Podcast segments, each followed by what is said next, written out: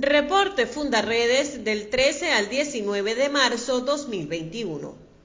Fundaredes presentó el informe anual de la curva de la violencia que registra los homicidios, desapariciones y enfrentamientos acaecidos en seis estados fronterizos de Venezuela y en donde se demuestra que en el país hay una guerra entre grupos armados irregulares, bandas delincuenciales con alto poder de fuego y colectivos armados por el control de los territorios fronterizos. Las cifras señalan un aumento significativo de los índices de violencia pese a las restricciones por la pandemia, con 1.613 homicidios, 208 desapariciones y 555 enfrentamientos ocurridos en Zulia, Táchira, Apure, Bolívar, Amazonas y Falcón durante el año 2020. La Corte Interamericana de Derechos Humanos eligió esta semana su nueva junta directiva, que por primera vez en la historia está compuesta por tres mujeres. La encabeza la abogada chilena Antonia Urrejola Noguera. Los miembros de la comisión son electos por cuatro años y solo pueden reelegirse una vez. Fundaredes, junto a un grupo de organizaciones no gubernamentales, denunció ante la Defensoría del Pueblo la falta de priorización para el suministro de vacunas contra la COVID-19, las cuales no han sido distribuidas para las personas más vulnerables en la región fronteriza, lo cual constituye un delito de apartheid, por lo cual consignaron un documento de derecho de petición de información sobre las inmunizaciones y solicitaron un plan de vacunación que los incluya lo antes posible. Un encuentro organizado por el Banco Interamericano de Desarrollo dejó en evidencia que la pandemia ha agudizado la vulnerabilidad de los menores de edad y los migrantes a ser víctimas del delito de trata de personas. En este sentido, el director de Migración Colombia aludió a la relación que existe entre la trata de personas y la migración venezolana hacia su país, donde residen más de 1.7 millones de venezolanos que huyen de la crisis. El hallazgo de 41 lingotes de oro valorados en 1.5 millones de dólares en el aeropuerto El Dorado de Bogotá, Colombia, dejó al descubierto una poderosa red de lavado de activos que opera con la complicidad y participación de la Guardia Nacional Venezolana.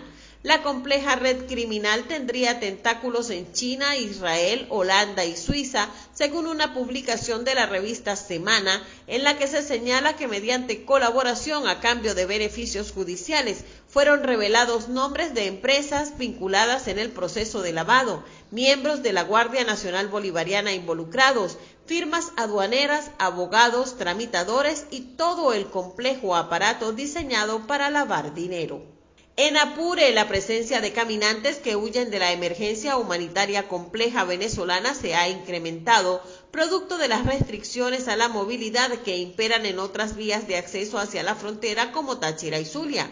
Quienes migran por Apure se enfrentan a las aguas del caudaloso río Arauca que sirve de frontera entre Colombia y Venezuela, así como a la acción de los grupos armados irregulares que controlan este corredor binacional.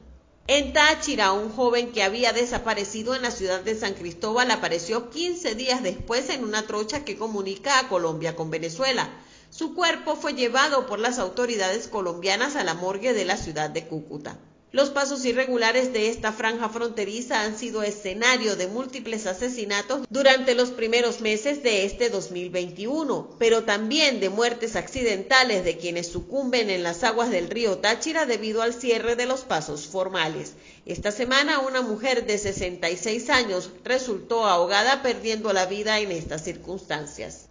En Falcón, a un año del 17 de marzo de 2020, cuando un grupo de personas zarpó desde la bahía de Tiraya, en el municipio Falcón, rumbo a la isla de Aruba, en busca de una mejor calidad de vida y huyendo de la difícil situación que se vive en Venezuela, hoy sus familiares siguen llorando sus pérdidas, pues desde ese fatídico día y hasta ahora no supieron más de sus seres queridos. Fundaredes ha venido acompañando a los familiares de las víctimas en sus búsquedas de respuestas. En Zulia, cinco pistas no autorizadas presuntamente utilizadas para el tráfico ilícito de drogas y dos campamentos estructurados con un gran número de laboratorios para el procesamiento de clorhidrato de cocaína fueron destruidos en los sectores de Río Negro y Casa de Hierro, además de la incautación de 5.100 kilogramos de esta droga. La operación fue ejecutada por efectivos del ejército venezolano a escasos metros en la frontera con Colombia. En Bolívar, la violencia se ha ensañado contra las mujeres de esta entidad, que en la semana que recién culmina registró tres femicidios en menos de 48 horas. En dos de los casos se desconoce la identidad de los atacantes. Comparte, ayudemos a vencer la censura en Venezuela. Consulta esta y otras informaciones en nuestro portal www.fundaredes.org.